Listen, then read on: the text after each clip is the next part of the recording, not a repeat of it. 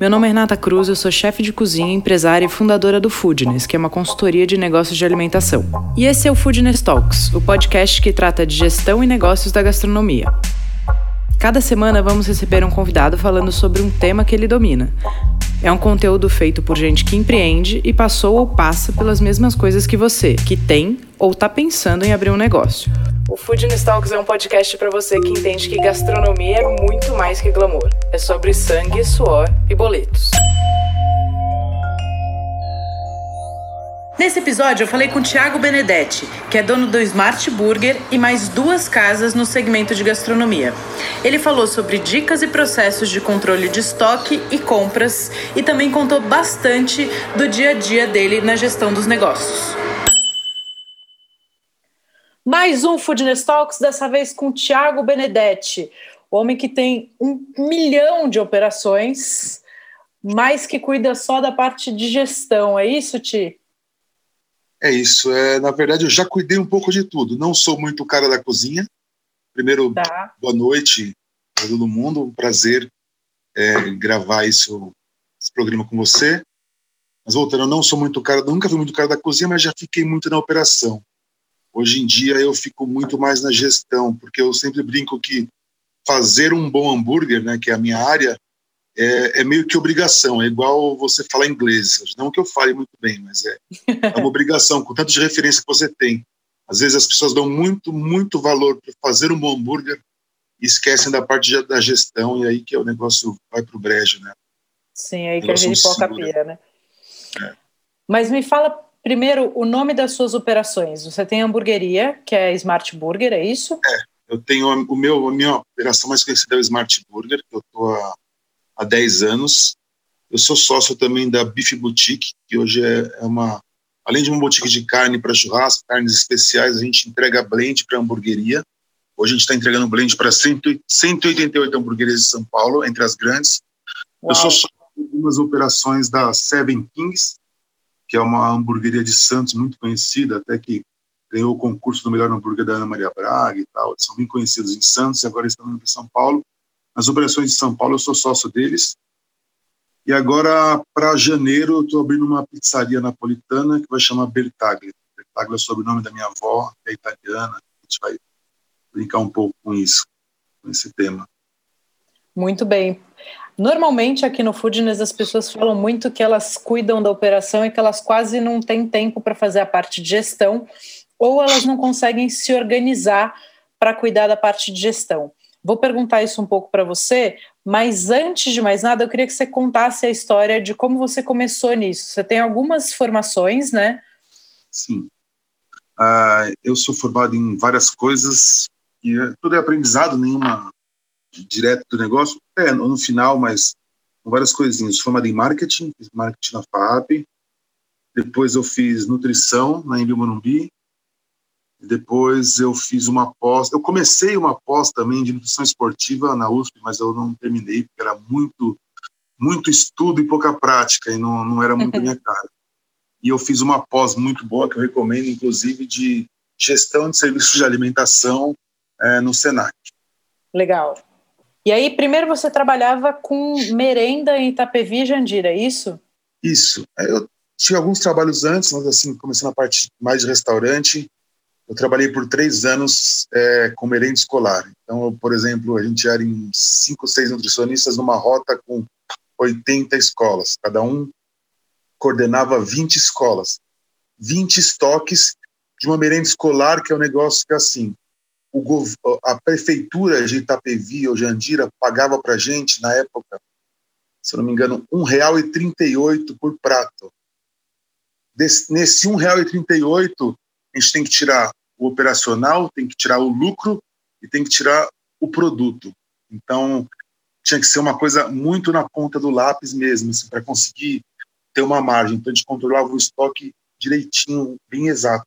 Isso foi muito bom para mim, né, para o meu restaurante, eu aprendi a controlar bem meu estoque. Eu acho que estoque é um dos lugares que a gente mais perde dinheiro e as pessoas às vezes não, não percebem que estão perdendo dinheiro. Então, Sim, essa parte contro... da me ajudou muito nisso. Controle de estoque você considera que é o coração da empresa? Eu acho que é uma bela parte do coração. Assim, as pessoas às vezes elas é, uma das coisas que acontece muito, as pessoas são muito emocionais para comprar, né? E, e, e, você não pode ter emoção para comprar o estoque, porque é, o, o, estoque cheio é o dinheiro parado, né? Às vezes a pessoa vai lá e é, uma promoção, ah, eu fui lá e comprei 10 caixas de óleo porque estava 10 centavos mais barato. Eu falo, pô, mas quanto tempo vai demorar para você usar esse óleo? Ah, vai demorar 10 meses. Então, às vezes o cara ele já pagou aquele óleo todo, ele nem vendeu, né? Então é, ele tá, é o dinheiro dele que ele está deixando aquele capital para girar dentro da empresa. Refrigerante mesmo, às vezes o cara compra refrigerante, ele enche o estoque. Aí ele, aí ele já pagou o boleto em uma semana do refrigerante, ele vai vender depois de um mês, o cara comprou no cartão de crédito e vai pagar daqui a dois meses. Então, às vezes, as pessoas não percebem que esse, esse dinheiro está ficando parado na empresa e, e, e não é vantagem encher o estoque. Às vezes você encontra uma bela promoção com 70% de desconto em algum produto, tudo bem, mas se não, para mim, não vale a pena trabalhar com estoque cheio. Eu sempre trabalho com estoque. É, para mim, eu sempre, no meu restaurante, trabalho com, eu falo com meus funcionários, eu quero meu estoque, é, o volume da média da semana mais 20%. Então, se eu uso tá. 10, 10 latas de óleo, eu vou ter 12 falo para eles, ó, se a gente vender mais que 12, deixa comigo, aí você pode jogar as pesadas de papo é minha. Mas eu, eu quero trabalhar com isso, a margem mais 20%. É bem, bem justinho, assim, para não ficar o dinheiro parado. Sim, e hoje, apesar de, de ser sócio de tantas operações, é o que você dedica mais tempo dentro do seu negócio, é a parte de, de controle de estoque e pedido de compras, né, que você faz pessoalmente para todas as unidades. Isso, isso é uma coisa que eu ainda não consegui passar para ninguém. Eu não sei nem se eu vou conseguir. Eu acho que é, isso é uma coisa que você não pode ser simplesmente um tirador de pedido. Você tem que conversar com o seu fornecedor, você tem que fazer uma cotação com seus fornecedores. E às vezes eu acho que se você deixar com um funcionário e ele não for um cara específico de compras, que eu não tenho, por exemplo, ele vai simplesmente ligar para o fornecedor e falar: ah, Eu quero isso. Uhum. Agora, como eu sou dono, eu sei que o quanto isso me pesa, eu vou falar, eu quero isso, ele vai falar, tá tanto. Não, então eu vou pesquisar com outro, eu vou conversar com outro, eu converso com outro, sabe? Eu acho que tem várias coisas no processo da, da empresa que não vale a pena você perder tempo, porque a nossa hora de trabalho é muito cara. Agora, na parte de compras, a gente tem que se dedicar bem. Então, eu sempre tá. tiro, por exemplo, segundas-feiras para isso, para fazer minha compra bem feita, para tentar pagar bem em tudo que eu compro. É porque a nossa margem de lucro é tão é tão baixa, se a gente for ver agora com essa pandemia, com o aumento de tudo, a nossa margem é tão baixa, então se a gente, se a gente comprar mal, né, é, é, é muito difícil. Meu pai veio da construção, ele sempre falou que a gente ganha dinheiro na compra, é onde a gente consegue ganhar dinheiro, então eu tento sempre comprar bem, é uma, é, é uma função que eu ainda não consegui passar para ninguém. Mesmo eu posso estar viajando, que às segundas-feiras eu vou lá e faço os pedidos de compra de onde estiver. Então, vamos entrar nesse tema que eu acho que é o que você fala com muita propriedade e que de fato as pessoas realmente têm muita dúvida, né? Vamos, vamos falar assim: você já me deu um macro, né? Que você trabalha, no seu caso, o seu estoque ideal é a média da semana, mais 20% para ter uma gordura. Agora, se, se, a gente fosse desenhar um guia de compras, o guia ideal de compras, o que, que você falaria para as pessoas que estão ouvindo? Então, tem, tem algumas coisas. Por exemplo, tem coisas que você só. Puta, tem um produto, por exemplo, eu uso uma Gorgonzola Dolce, que é da Serra das Antas. Eu só uso esse produto desse, desse fornecedor, então não tem muito o que fazer, que comprar desse fornecedor. Agora, por exemplo, eu compro, sei lá, queijo polengue. Então, eu tenho cadastrado pelo menos três a quatro empresas que, que fornecem esse queijo polengue. E aí, na segunda-feira, eu vou disparar para elas uma mensagem no WhatsApp ou um e-mail pedindo a cotação desse queijo. Isso, isso é, isso é para quando você usa um produto específico. Agora, tem produtos que você pode usar é, marcas parecidas. Uh, por exemplo, sei lá. É, o óleo que você falou, né? Óleo, óleo eu posso usar lisa, posso usar soia, eu posso usar uma marca vida. Então eu vou disparar para esses caras, tipo, ó, eu preciso de óleo. Dentro dessas três marcas, o que vocês têm? Isso, isso, isso eu aprendi bastante esse jeito de compras, eu, porque antes de eu, de eu trabalhar em merenda, eu estagiei praticamente um ano inteiro na GR, dentro tá. da editora Abril. E aí essas empresas muito grandes, elas têm uma metodologia bem, bem feitinha assim para compras, né? Então que acabou me moldando. Então tudo que a gente fosse comprar, a gente tinha que cadastrar três fornecedores. Quando quando era uma marca específica, você tinha que cadastrar três marcas que você poderia usar. Então eu eu meio que sigo isso. Obviamente que a gente depois de um tempo comprando muito, a gente já sabe quais fornecedores conseguem ser mais maleáveis, que a gente consegue negociar com o fornecedor, né? Então, o, o bom de você ter três é para você jogar o preço para o seu preferido. Então, você tem três, você fala, oh, mas ele está me fazendo por tanto. Eu, eu, sou um cara que eu não jogo sujo. Eu não vou falar, eu não fico espremendo o fornecedor de uma maneira suja, porque eu acho que a relação com o fornecedor tem que ser uma boa relação, porque é muito difícil você ter fornecedor bom hoje, você ter um parceiro mesmo. Então, eu não tento espremer. Simplesmente, se um outro cara conseguiu, eu vou jogar real para ele. Só está conseguindo o mesmo produto tal. Para o meu fornecedor principal, tentar conseguir, mas não sem, sem ficar jogando sujo, porque todo mundo tem que ganhar dinheiro também, né? Sim, isso é importante saber. agora e depois o cara quebra e não te fornece mais, né? Então, é, eu não faço isso. Tá. Mas basicamente é isso. Segunda-feira, às vezes eu estou em casa ainda, já começo a mandar os, mandar os e-mails ou WhatsApps pedindo cotação para quando eu chegar lá no, no Smart para fazer as compras, já tenho meio que a base dos preços de tudo e consigo começar a fazer meus pedidos. E você também, antes de fazer o pedido, você sabe quanto você tem que ter no estoque, mas Sim. você também bate a sua, a, o seu estoque atualizado, né? Para pedir só o que de fato você precisa. Sim, na, na verdade, é, eu, eu vou fazendo um controle junto com os meus gerentes, né? A gente vai fazendo um controle, eu, eu como sou eu que faço todas as compras, eu sei muito bem quanto eu uso em cada restaurante.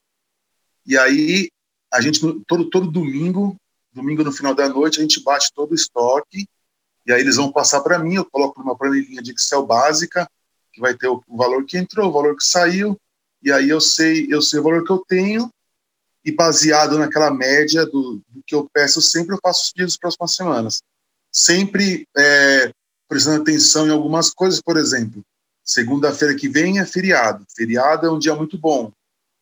E normalmente as entregas começam de terça. Então, essa semana já preciso ter um valor maior de compras por causa da semana que vem, que meus eu vou começar a receber só na quarta-feira, sendo que a minha segunda, que é um dia a mais, que eu sempre trabalho para o meu estoque durar até domingo. É, então, para segunda, para terça-feira, a gente começar com o estoque bem vazio. Porque eu também eu tenho, eu, eu faço isso, é até uma brincadeira que eu faço no restaurante a gente tem, sei lá, agora a gente tem uma câmara fria, mas a gente, tem, a gente tinha, tipo, 15 geladeiras.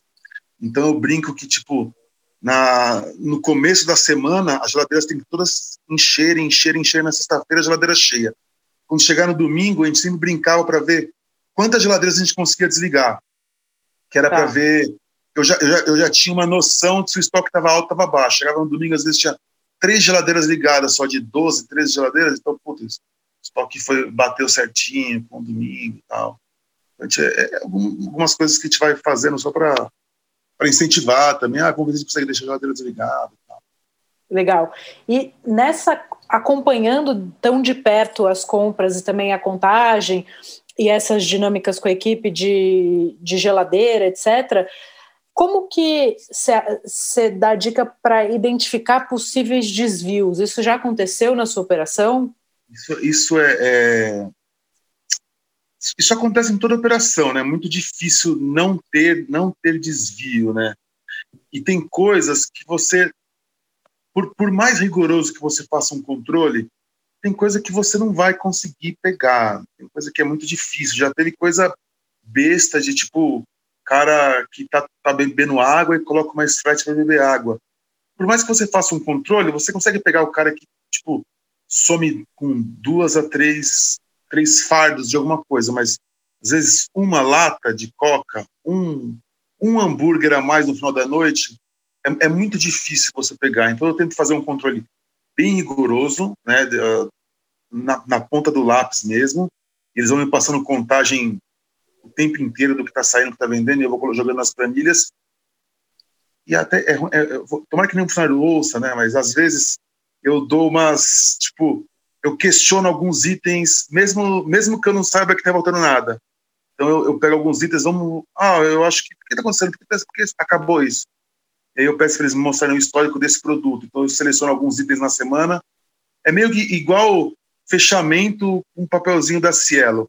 dificilmente você vai conferir 500 papéis, mas você pega alguns, né? E aí você vai dando uma conferida para tentar achar o erro.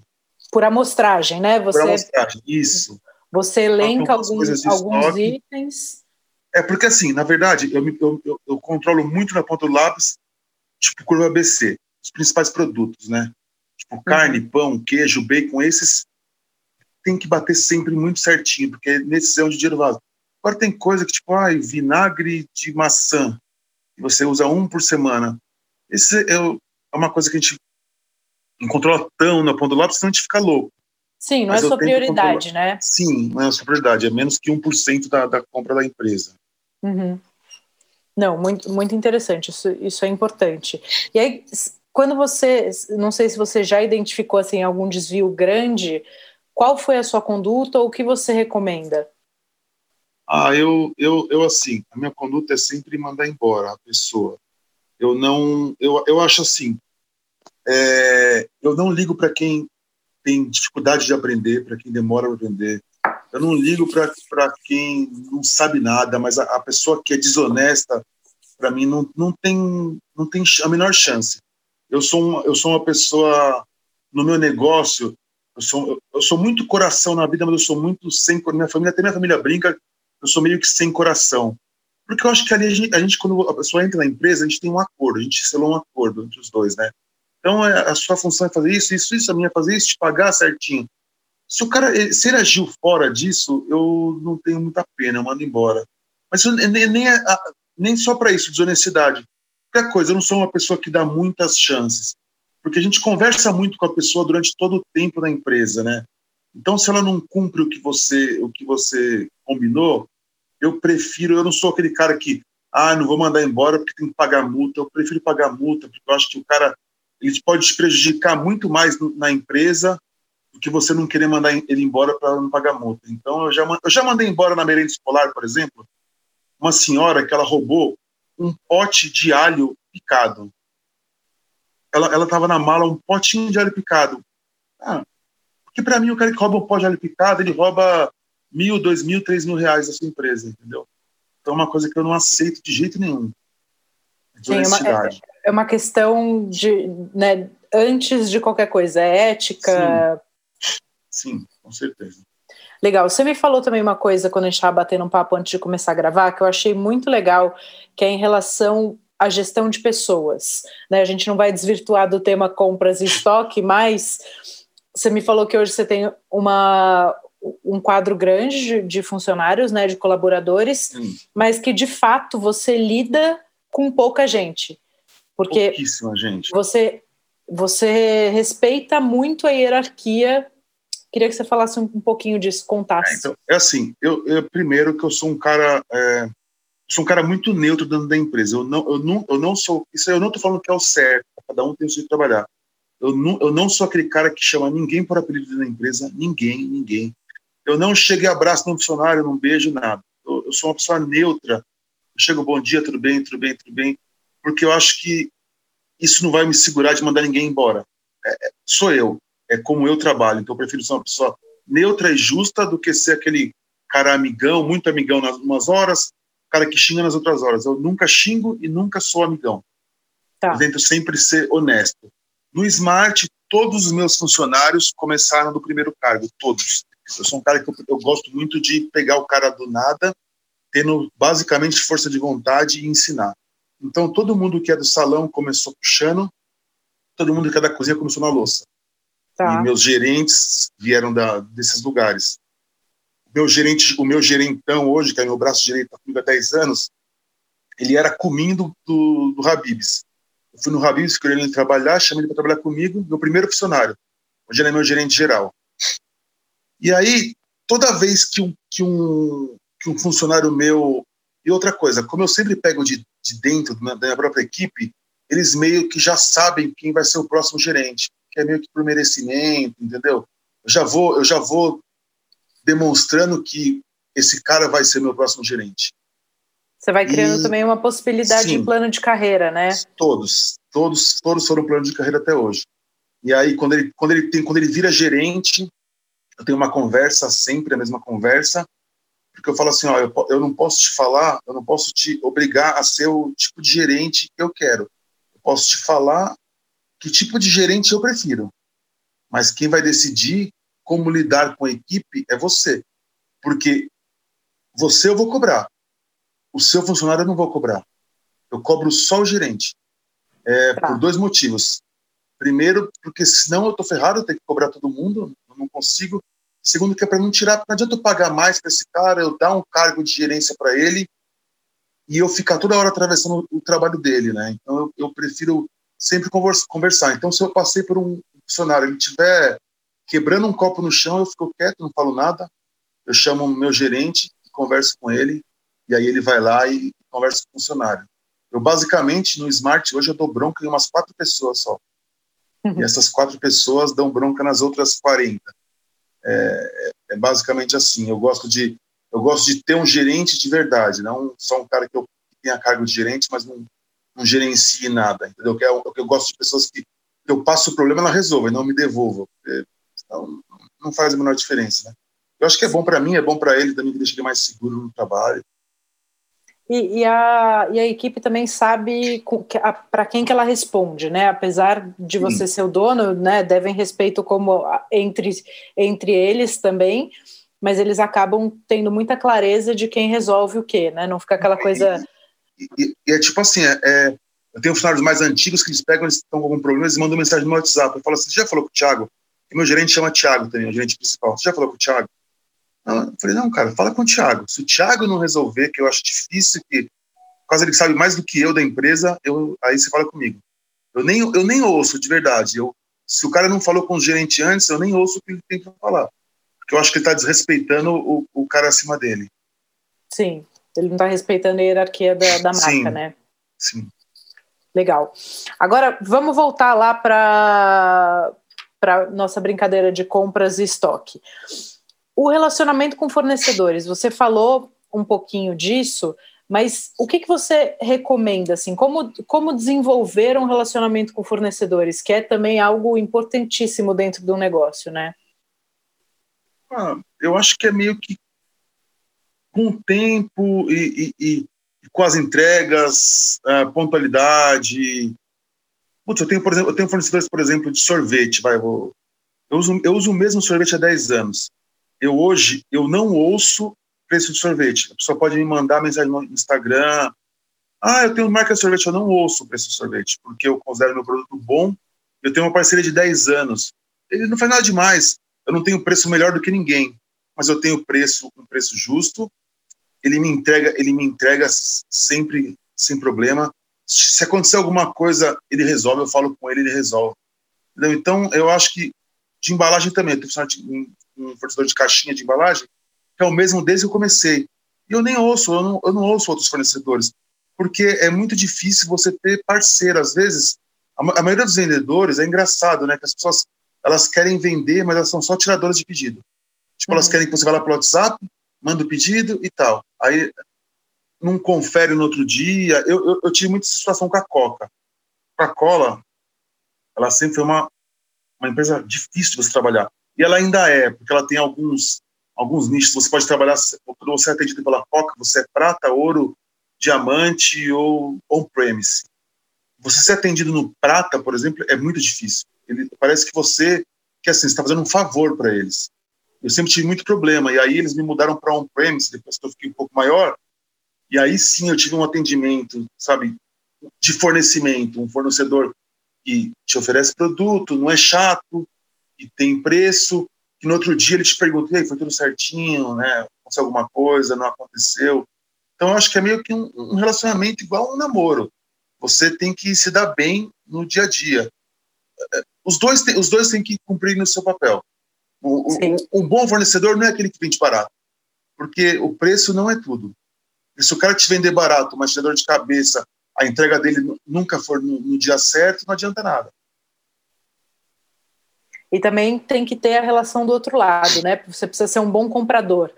Pagar Sim, pagar em dia. Eu acho assim, o mínimo é pagar em dia. Problema, é, ou, ou se você teve de fato algum problema de fluxo de caixa, antecipar, né? Fala, olha, é, você, tive problema. Isso, seja honesto. Eu acho que acontece muito. A gente hoje, tá, eu, eu virei um pouco do outro lado, né? Hoje a gente também é fornecedor. A gente tem muita hamburgueria. E, pô, na pandemia, muita gente não conseguiu pagar. Cara, seja honesto. Chega para o seu fornecedor e fala assim, ó, tô com um problema, não consigo pagar. Muita gente fez isso com a gente. Vamos, como a gente pode fazer? Posso ir pagando, pegar esse boleto para trás, a gente negociou pagando 2 mil, 3 mil por semana? Porra, é, honestidade, Deus joga limpo, é o que eu falo. Se você tiver uma relação transparente com o seu fornecedor, eu acho que não tem problema nenhum, né? Eu acho. Que não pode meter o louco, né? Não avisar o é. cara que você não vai pagar ah, tá e depois tá cheio de gente, que ele né? seu parceiro, né? É, tá cheio de gente. Tá. E agora, uma outra coisa, em relação à negociação, né? Tem o preço, isso é uma Sim. coisa básica, né? Que a gente vai pedir cotação e negociar. Depois também tem forma de pagamento, prazo, você falou da, da entrega na data combinada. Quais são as outras coisas que você considera importantes de serem levadas em consideração? É, então, o preço, obviamente, a gente cada vez trabalhando com uma margem mais apertada, então, tudo que a gente conseguir de negociação no preço sendo saudável, né, para os dois lados, senão ou você quebra ou você quebra seu fornecedor, aí não adianta, isso é essa não é uma relação saudável, né? Então a gente tem que negociar até quando dá, quando dá para os dois lados. E o prazo, o prazo é muito importante. O prazo é muito importante. Às vezes, as pessoas perguntam para mim, Thiago, eu não estou conseguindo pagar as coisas, algo que você pode precisar de dica. Cara, negocia prazo com seu fornecedor. Por exemplo, um boleto para sete dias é péssimo. Você normalmente você não consegue vender o seu produto em sete dias. E aí você, aquele que eu te falei, você já pagou e muito, muito daquela que paga, quando o cara compra, ele vai pagar só daqui um mês. Então, assim, eu tento sempre negociar para 28 dias. Acho que mais do que isso ninguém faz, mas assim, 21, 28 já começa a ficar um prazo interessante. Então, é que se você tiver um controle de estoque certinho semanal, que nem o que eu trabalho, por exemplo, se você compra para 21 ou para 28, você acaba vendendo antes e tipo, usando dinheiro para fazer novas compras, né? Você não se descapitaliza, né? Isso Sim, isso, não se descapitaliza. Tá. É porque muitas vezes a, a, maioria, não sei como é na, na hamburgueria para você, mas a maioria dos pagamentos tende a ser em cartão. Sim. Então, além do tempo. 85% é cartão. É isso. Além do tempo que você tem para vender aquele produto, né, que ele está em estoque, você tem o tempo que você vai ter o recebível na sua conta Sim. corrente. Sim. Por isso, aí se você, você paga com uma semana, você paga com uma semana e vai receber daqui 45 dias.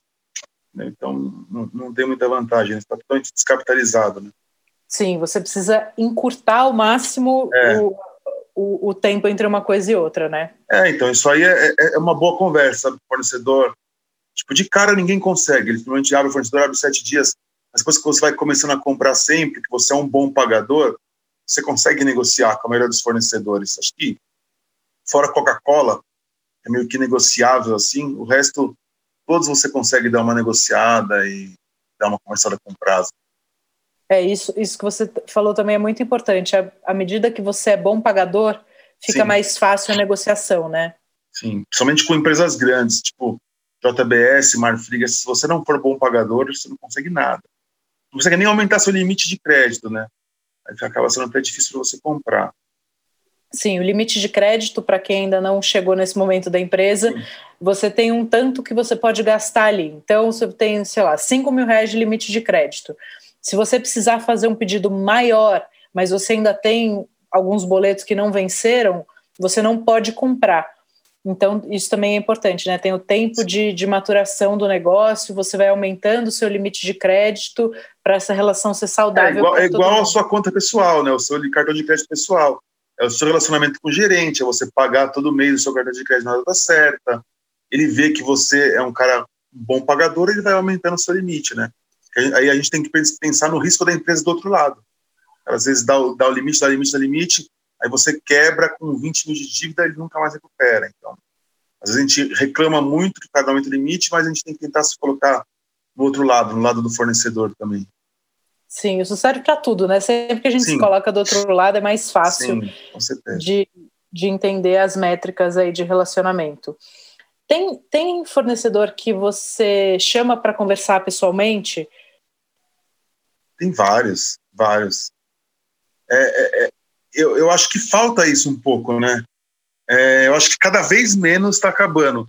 O, o, WhatsApp, do mesmo jeito que ele, ele, ele, ele ajudou em muita coisa, ele prejudicou em muita coisa, né? Eu acho que a gente ficou muito prático em algumas coisas. Mas eu, é, é por isso que eu falo, esses bons fornecedores que eu te falo, eu tenho, eles, eles vão visitar. Eu acho que isso é o mínimo, sabe? É o mínimo você, de vez em quando, visitar o seu cliente, conhecer o seu cliente. Eu tenho, tem coisas que tem, eu tenho fornecedor que, tipo, de coisa que não sabe nem onde que é o restaurante. E tem outros que vão no restaurante, conversam com você, entendem um pouco da sua necessidade, sabe? Eu acho que você ser vendedor não é só você tentar vender tudo que você tem na sua, no seu catálogo, mas é você ir no seu cliente, você conhecer o seu cliente, é, é até melhor, porque você vai entender a necessidade dele. Às vezes você nunca foi, você não sabe que o cara vende linguiça, que você tem linguiça também na sua, no seu catálogo, entendeu? Mas aí você foi lá, você conversou, você comeu um hambúrguer junto, e aí você começa a, a entender melhor o, qual, como é seu cliente e, e o potencial dele para comprar de você. E desenvolve um relacionamento, né? Sim, é. Relacionamento é tudo em todas as partes, né? Funcionário, com fornecedor, com cliente, acho que é uma das. É, é, é, essa eu acho que é uma das coisas mais importantes para você ter dentro da empresa, assim. Essa parte de relacionamento em todos os pontos da empresa. Muito bom. Bom, então, só para eu amarrar aqui a coisa das compras. Primeira coisa, contagem. Sim. Definir estoque mínimo, né? No caso aqui você falou da sua média de estoque, da, média de vendas da semana, mais 20%. Caso você tenha um aumento que você não estava esperando, você não ficou na mão, você não ficou sem produto para vender. Aí, cotação, então, três fornecedores e marcas que você tem é, possibilidade de variar, você já elenca quais são essas três marcas. Sim. E aí, além do preço, você leva em consideração forma de pagamento e os prazos. Forma de pagamento e prazos. E, e, e a capacidade de entrega do cara, porque Legal. tem cara que promete que entrega em 15 dias, entrega em 40. Aí é uma sacola de delivery, você fica lá 15 dias sem sacola, sem saco de delivery. Não adiantou nada você pagar mais barato, você vai ter que ficar 15 dias sem a sua marca chegando direitinho para o cliente. Então, é, é, quem promete prazo não entrega. Isso é mais em, em, coisas tipo embalagens, por exemplo, embalagem, etiqueta, coisas que tem uma fabricação. Em relação a controle de estoque, fazer contagens periódicas, né? E Sim. sempre elencar quais são os itens que você vai fazer uma contagem mais rigorosa ou de fato é. Os, mais, os itens mais caros, mais importantes do seu negócio, né? os, itens, itens principais. Certo. Você, te, você já teve muito problema com armazenamento? Porque eu no buffet eu conto essa história que é, a gente tinha um volume, especialmente no final do ano, um volume de, de insumos muito grandes e evento tem muita coisa que sai para o evento e volta. E, as, e o mau armazenamento na cozinha também era um problema seríssimo, porque a gente acabava perdendo. Sa, saca a história da melancia em cima da salsinha? Sim, sim. Então, eu tive muito no começo. Quando eu abri, quando eu abri o restaurante, eu era muito cabaço, era muito, eu sabia pouco, sabe? Então, se você olhar minha cozinha, minha cozinha hoje, minhas cozinhas hoje, não tem nada a ver com a minha cozinha quando eu comecei. Então, a gente não tinha muita experiência, né? Então, puta, era tudo um pouco tudo geladeira metal frio, horizontal, com queijo lá embaixo e manteiga por cima e carne por cima. Você queria pegar o queijo, você tinha que revirar tudo. Então, nessa época, a gente a gente perdeu muita coisa, a gente apanhou muito. Hoje em dia, já depois de um tempo, né, muitos restaurantes têm câmara fria, então tudo com prateleirinha bonitinho, tudo etiquetadinho, cada coisa no seu lugar. Tem uma geladeira só de hortifruti, então tudo, as gavetinhas, tudo, tudo, bonitinho. Mas eu já sofri, já sofri muito com isso. Né? Mas é que, ainda mais que assim, quando a gente começa, não tem muito dinheiro para ter, ter bons equipamentos. Então a gente vai refrigeração, é geladeira horizontal. Geladeira horizontal, branca, é, ela é boa para manter refrigerados. Só que para organização é a pior coisa, né? Porque você vai socando uma coisa em cima da outra, né? E às vezes a gente. E assim, nem sempre, nunca, na verdade, é você que vai colocar. Na maioria das vezes é o funcionário que jogou na geladeira depois de fechar o restaurante uma hora da manhã no sábado à noite, cansado de trabalhar oito horas seguidas. Você acha que ele vai ficar, tipo, olhando, ah, vamos colocar devagarzinho isso daqui? Ele vai colocar tudo na geladeira porque ele quer ir embora, entendeu? Então, quanto menos você deixar fácil, vulnerável para esse tipo de situação, melhor. Então a gente hoje a gente já tem tudo organizadinho nas geladeiras, certinho para não acontecer isso, né? Mas isso tive muito problema já. Uma prateleira de cada coisa, né? Etiquetado, é, onde, tem, onde é, tem, câmara, tem a câmara fria, né? Então já consegue, só na câmara já consegue deixar tudo nas prateleiras, é, fica mais fácil. Muito bem. Então agora eu vou perguntar outra coisa para você é, que eu gostei muito da resposta que você me deu quando a gente estava batendo um papo, que você me contou que você abriu um negócio numa mistura de paixão e oportunidade. Sim. Conta um pouco essa história para a galera. Foi isso, né? Porque é, eu sou de uma cidade muito grande, tem 800 mil habitantes, mas muito discriminada, no sentido de, puta, aparecia muito no Datena, ou era com enchente ou era com assalto. E, e, e, isso é totalmente uma besteira, né? Não estou falando que o Osasco é maravilhoso, mas as pessoas vão lá no restaurante e falam, nossa, pensei que o Osasco fosse uma favela. Não é uma favela. É, o, é importante Osasco dizer que é você é de Osasco. Sim, eu sou de Osasco. É uma cidade de 800 mil habitantes que tem o oitavo maior PIB do Brasil, maior que Salvador, por exemplo.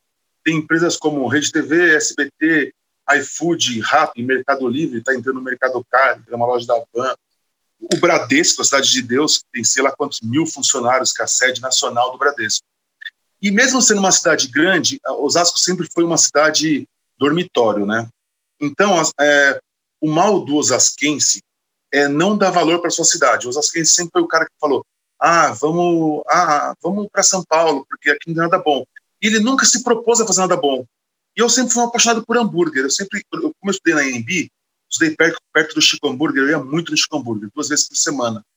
E aí eu, foi aí que eu juntei essa paixão por, por hambúrguer, por comer hambúrguer desde moleque, com uma oportunidade de montar um negócio numa cidade que era tão carente de bons negócios. E que aí tinha demanda, mas que não tinha, tinha muita negócios. demanda, tinha muita demanda. Tinha uma galera que tem que uma galera com grana e eu vou te falar que quando quando eu abri, eu foquei na galera com grana, tipo classe A, e hoje eu já não acho que esse nem seja o público, assim, tanto o meu público de hamburgueria, porque eu acho que aí já é uma outra, uma outra parte, mas é eu acho que classe B, C valoriza muito mais a experiência numa hamburgueria, porque a, talvez eles não tenham grana para ter uma experiência num restaurante muito foda, então eles valorizam muito essa experiência numa hamburgueria, muito mais do que uma classe A que já tem experiência em todo lugar que vai ela simplesmente quer comer um hambúrguer, mas isso aí é, é uma parte. Mas quando eu abri, eu foquei nessa mais nessa nessa classe A.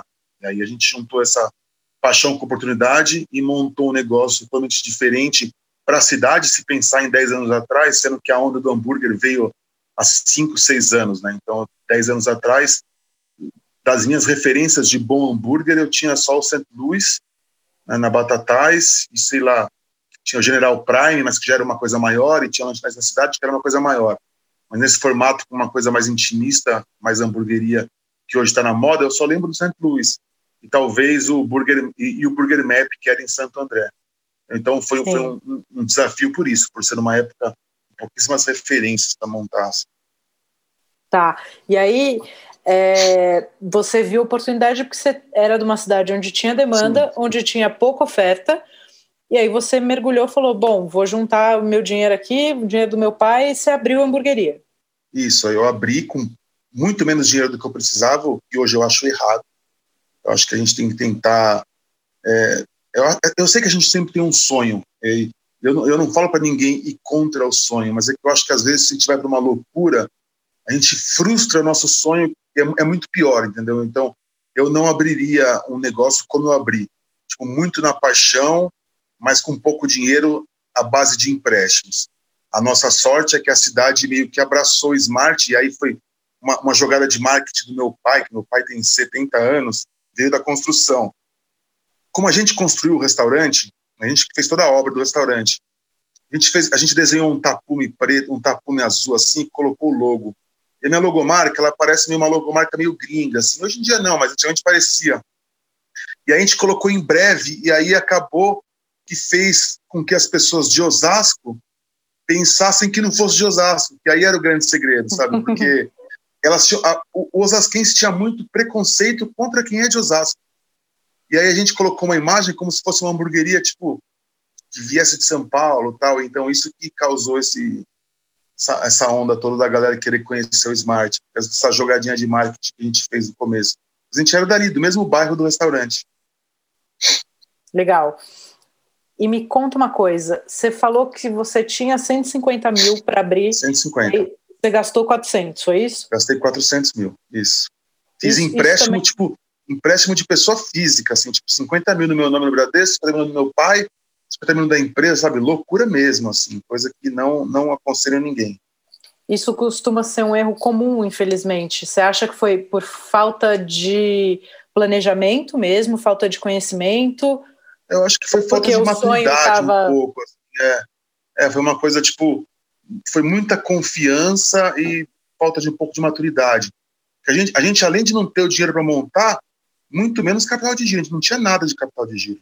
Pô, porque a gente não tinha dinheiro. Quando a gente abriu, se a gente tivesse, se a gente tivesse ficado um mês sem vender, a gente tinha quebrado.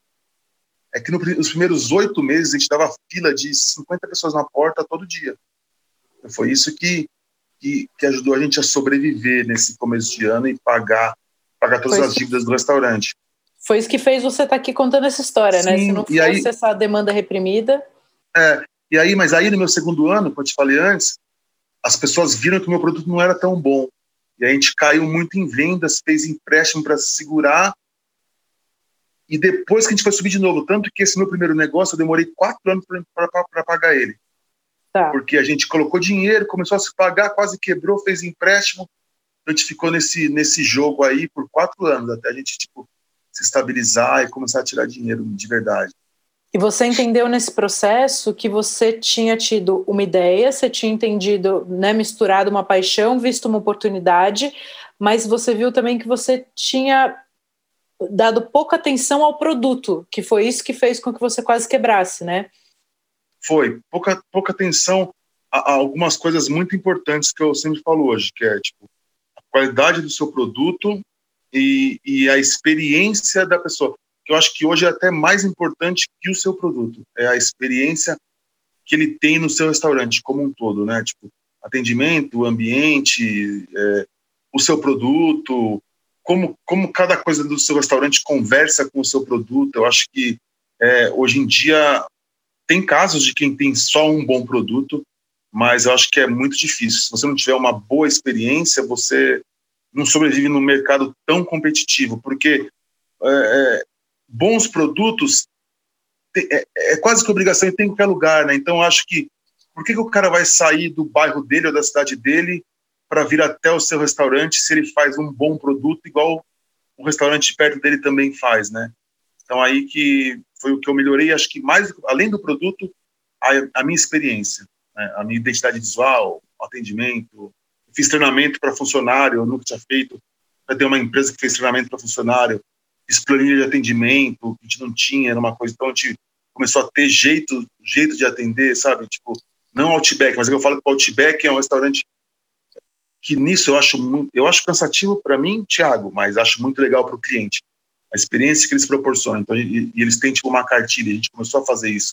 Tem um, um modelo de atendimento para treinar todo mundo, tem um modelo de identidade visual, aí uma apresentação do produto e a qualidade do produto. Isso é muito legal de contar, porque normalmente quando o faturamento cai, as pessoas tendem a ficar obcecadas em ir atrás de faturamento. E você entendeu que você precisava olhar para dentro e corrigir Sim. coisas que estavam afastando o seu cliente, né? Então, em vez de ficar correndo atrás de novos clientes, você correu atrás de resolver o seu produto e de resolver a experiência. E aí, quando você resolveu isso, o faturamento aumentou consequentemente. Sim. Foi isso? É, foi isso. E, e, eu acho também que as pessoas erram muito assim. Tipo, começou a cair o movimento, elas começam a querer gastar menos. E aí compra com menos qualidade. E aí que você termina mesmo de, de destruir o seu negócio.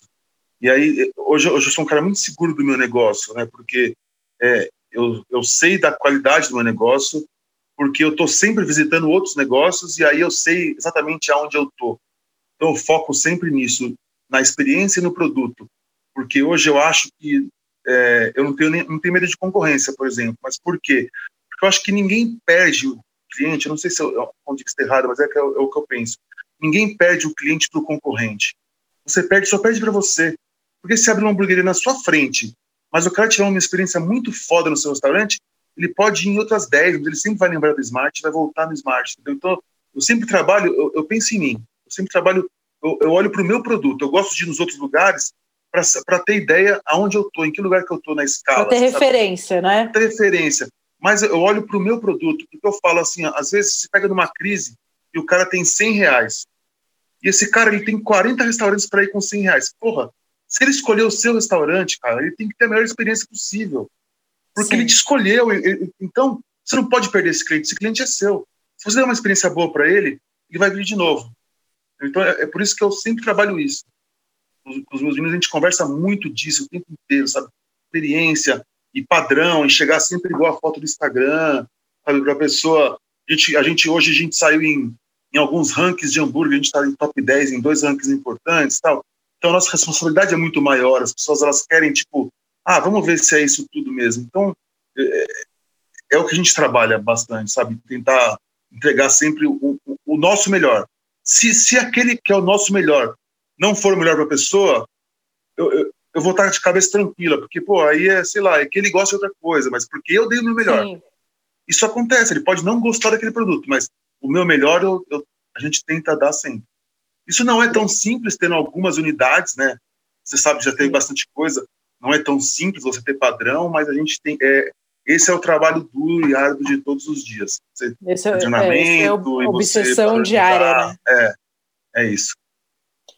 Ti, e me conta uma coisa, é, em relação à sua rotina de gestor, né? Porque eu achei muito legal o que você já falou. Eu sou da gestão, é isso que eu faço, é isso que eu manjo, é isso que eu gosto. Né, você me contou que a sua segunda-feira é dedicada à conferência de estoque e compras. Me conta dos seus outros dias para quem realmente está com dificuldade de entender como desenhar uma rotina. Conta um pouquinho o que você faz todos os dias. Como eu tenho alguns negócios, então eu acabo. Se você, tipo, se eu for, for em um negócio por dia, assim, rapidinho, eu acabo meu dia. Mas uma coisa que eu tenho muita muita paixão, assim, que eu gosto muito de tentar melhorar, é otimização da operação. É um negócio que eu, eu gosto muito. Então, muitas vezes de dia, quando eu estou trabalhando, eu vou no restaurante e eu sento no meio da operação e fico o tempo inteiro analisando como eu consigo otimizar essa operação. Às vezes com equipamento, às vezes mudando um processo. Então, é uma coisa que eu, eu sento com os meus meninos, com meus gerentes, a gente conversa muito sobre isso. Então, sempre eu pego um dia, ou na terça ou na quarta, a gente ir nas operações e ficar observando mesmo, observando quanto tempo demora o hambúrguer, como que ele sai, se o hambúrguer sai por aqui, será que não é melhor ele sair por lá? Será que não é melhor a batata entrar por aqui, entrar por lá? Então, eu sou meio que o maníaco da cozinha, sabe? Eu estou montando uma cozinha agora no Jaguaré e eu dediquei, tipo, uns três meses indo todos os dias e eu, e eu, se eu tenho ideia de madrugada, eu saio de casa de madrugada e vou desenhar lá na cozinha, vou medir um espaço. Porque eu tenho, uhum. tipo, é uma coisa que eu gosto muito é disso, tentar cada vez ter uma, uma operação melhor, para facilitar. Trabalhar na cozinha não é fácil, né? É, é, é, um trabalho duro. Às vezes as pessoas acham que é glamour, é zero glamour, é um trabalho muito duro. Então, o que você conseguir otimizar na operação vai ser muito bom para você e para seus funcionários. Então, isso é uma coisa do meu dia a dia e eu, eu trabalho sempre para otimizar. Então, putz, agora eu tô no meu dia a dia estou muito visitando obra porque a gente está construindo os restaurantes e aí eu acabo tendo que que ir nos restaurantes. Às vezes, muitas vezes eu vou até no mercado, mas isso é muito raro. Mas às vezes tem um item que eu não acho em lugar nenhum e às vezes eu tenho que ir no mercado. Aí eu vou no mercado, converso muito com os parceiros, então às vezes tem algumas reuniões, ah, ou com o meu sócio da boutique, ou com o meu sócio da Seven Kings, é, ou com, por exemplo, a Hellmans, faço muitas ações com a Hellmans, ou com a Coca, então isso é uma coisa também muito no meu dia a dia. Contas, às vezes sou eu que pago, essa parte do financeiro às vezes sou eu que faço, às vezes não sou. Normalmente, normalmente a minha, minha esposa faz, mas agora na pandemia ela está um pouco afastada, então eu estou fazendo um pouco de pagamento de contas, eu tô, sou eu que estou trabalhando com pagamento de contas. Mas acho que é isso. É, aí no meu dia a dia eu tenho muito relacionamento com outros donos de hamburgueria, isso é uma coisa que eu faço muito, a gente, a gente sai muito junto, então duas vezes por semana a gente faz, a gente se encontra, aí sou eu, Pedro do Pão com Carne, os meninos do Holy Burger, o Frank Charles, o China, The Burger Store, Fábio Hambúrguer Frito, a gente está sempre junto o tempo inteiro para tentar criar coisas novas, tentar, tipo, é, impulsionar o mercado, tentar trabalhar, ver o que cada um faz, o que cada um não faz e tentar é, melhorar o mercado do hambúrguer, assim, sabe, dar uma sacudida. Então a gente está sempre junto. Você acha que essa parte de relacionamento é essencial para o negócio? É essencial, mas muito, assim, isso, isso foi uma coisa, uma das coisas que me salvou foi isso. Tipo, eu, eu era meio bicho do mato, eu não tinha Instagram, nem da hamburgueria, nem meu, e eu ficava meio que no meu mundinho. Eu ia nas hamburguerias e não conversava com ninguém. E aí eu, eu vi que eu tinha que ter networking. Aí eu comecei, eu comecei a ser um pouco o rei do networking. Eu acho assim, o networking você não, não pode ser forçado. Você tem que ir aos poucos. Então, todos os cursos de hambúrguer que apareceram na minha frente, eu fiz. Mesmo tendo cinco anos de hamburgueria, eu fiz todos os cursos. Teve curso que eu fui fazer que eu entendia muito mais que o cara, mas em momento nenhum eu falei, mas porque eu fui para fazer relacionamento. Porque eu acho que qualquer conversa que você tem com um cara que entende, você aprende alguma coisa. É igual em hamburgueria. Mesmo hoje, sei lá, eu, eu devo ir a mais de 100 hamburguerias por ano. Eu acho que você sempre aprende. Você sempre aprende ou uma coisa que você quer ou que você não quer. Entendeu? E, aí, e hoje eu já gosto muito de hamburgueria e conversar com o dono, conversar com o gerente, sabe? Entender. Quando eu vou viajar para algum lugar, eu vou nas hamburguerias, eu converso com os donos, que eu acho que é, é muito importante. O networking, além de melhorar o seu produto, você começa a conversar com as pessoas, ter visões diferentes dos negócios, assim, tipo de processos e negócios, né? Você começa a, a enxergar seu hambúrguer, seu negócio diferente, a opinião das outras pessoas. Se você é uma pessoa que gosta de ouvir, que tem gente que, que, que quer conversar, mas não quer ouvir, aí eu acho que não adianta nada. Outra coisa que o networking ajuda muito é que a gente tem um grupo, por exemplo, de hambúrguer, chama Burger Hood. São, sei lá, 14 hamburguerias grandes de São Paulo. A gente negocia muito em grupo. Legal. Então a gente bate em cima de fornecedor em grupo, sabe? Aí a gente junta o volume de venda de todo mundo e negocia com o fornecedor. Então a gente acaba sendo muito mais respeitado no mercado por causa disso. Isso foi uma das coisas que a gente conquistou com o networking, assim. Eu acho que é, é, é fundamental, o, assim. O concorrente não precisa ser seu inimigo, né? Ele pode ser não, seu parceiro. Zero, zero. Ó, a gente precisa ter uma ideia, por exemplo, eu sou muito amigo da essa do hambúrguer, e aí eu vou contar o caso. O pessoal da Trad, eles foram abrir uma hamburgueria no Panamá, e aí o Lierson me ligou de lá do Panamá, falou assim, Tiago, você tem bacon aí? Acabou meu bacon. Eu falei, puta, Lierson, não tenho. Espera aí que eu vou fazer um favor. Eu fui até o macro, eu comprei bacon, coloquei no meu carro e fui levar até atrás para ele. Porque ele é, ele é, meu amigo, entendeu? Ele, não custa nada. Se eu estiver precisando de pão, eu só falar para o meu, meu concorrente, tem pão para me arrumar? Ele vai me arrumar. Eu acho que, que você tem que, que isso daí é, é uma parceria que ajuda movimento do hambúrguer. Você não pode pensar como uma concorrência. Daí, ah, não, não vou te prestar pão, não, quero que você quebre. Quem vai, quem, a, a, o cliente ele vai escolher por outra coisa, pela experiência que ele vai ter no seu restaurante. Entendeu? Então é, é, é uma besteira essa briga de fornecedor. E esse grupo que a gente tem é até tipo todo mundo do Brasil quer entrar, sabe? E eu, eu, converso com os caras, falo, meu, conversa com o cara da sua hamburgueria aí perto, vai lá, conversa com ele, se apresenta, fala, pô, tem uma hamburgueria também, troca uma ideia, às vezes vocês fazem uma compra junta, tem, pega o interior, os caras não conseguem comprar pão porque não tem volume. Se o cara juntar cinco hamburguerias em Ribeirão Preto, ele consegue trazer um fornecedor bom de São Paulo para levar, entendeu? É, e as pessoas ficam muito na, na, na, exclusividade. Não, eu quero Sim. só eu ter esse pão. E aí você não consegue, né? Isso é uma besteira, cara. É, é, é a minha opinião, entendeu? É, analisando o mercado. Tem horas que você tem. É, é, é, muito legal a gente trabalhar com o coração, a gente ter muita paixão no nosso negócio. Mas tem horas que a gente tem que ter razão. E, e para que você vai ter um produto exclusivo se você pode ter um produto bom se se juntar com mais quatro caras, mandar vir de São Paulo e pagar 30% a menos? Entendeu? Então tem horas que a gente tem que deixar a razão falar um pouco mais alto, assim, do que a paixão, tipo, ah, eu quero ser o único pai, porque não sei pela. Não, não tem, não tem como. É, isso, isso é uma grande besteira para mim.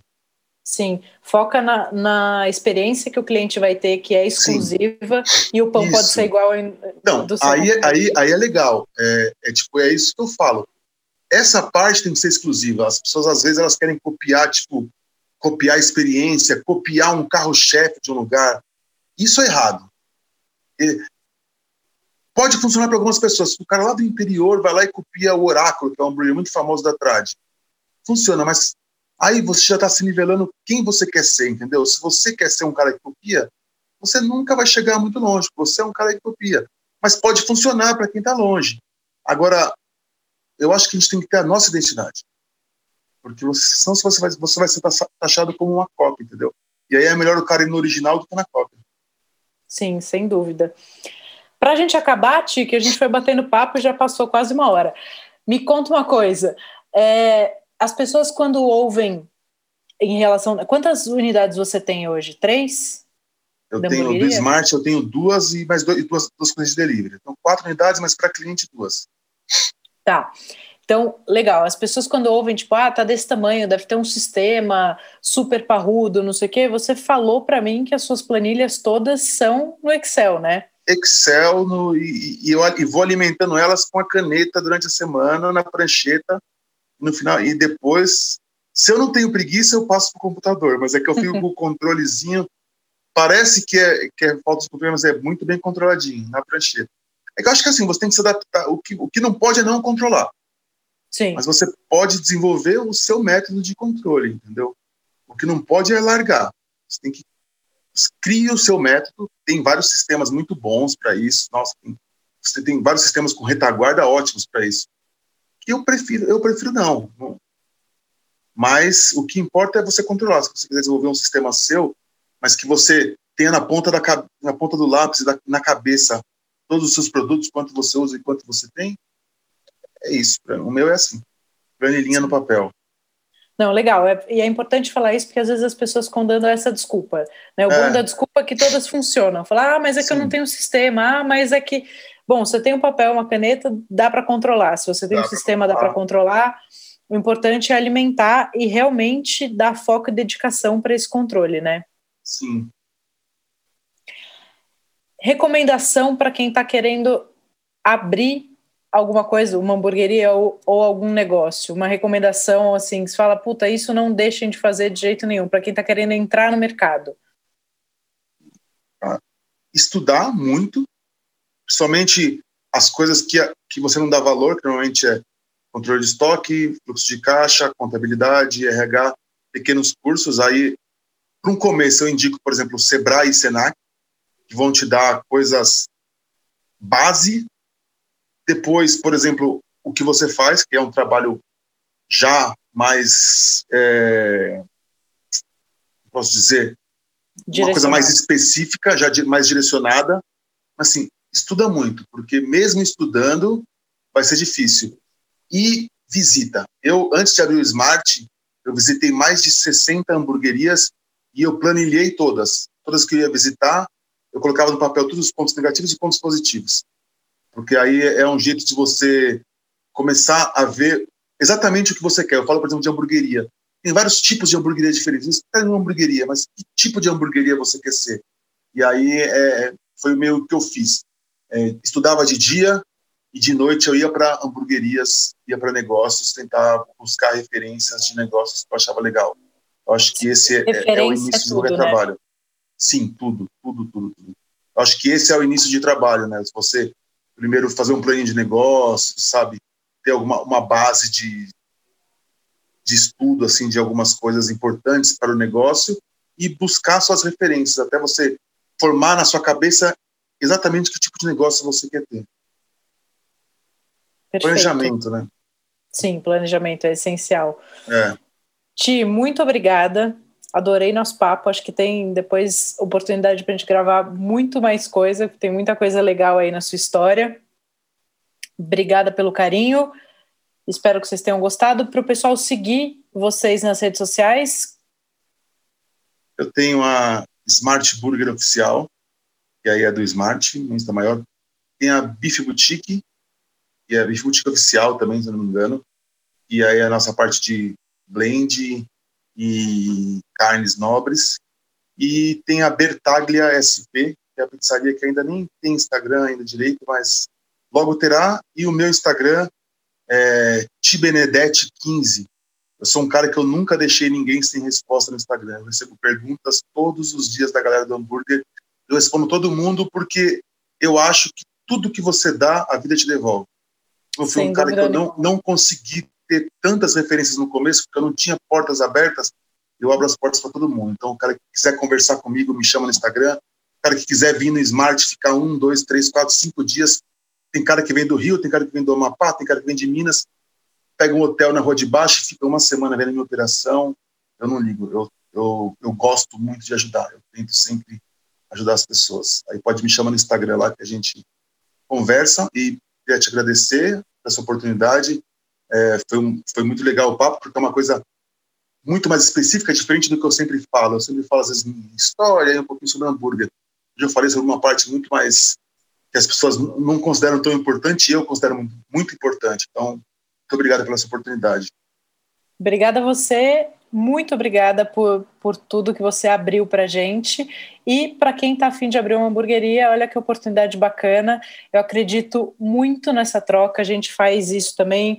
Eu falo que o podcast é um pilar que eu faço questão, eu pago para ele acontecer, porque eu faço questão que a gente distribua esse conteúdo e fale de gestão, é, mesmo para quem está no momento que ou está sem grana, ou está começando, ou ainda não, não deu o primeiro passo, mas já consegue se situar e conhecer um monte de gente bacana do mercado que está fazendo um trabalho muito legal.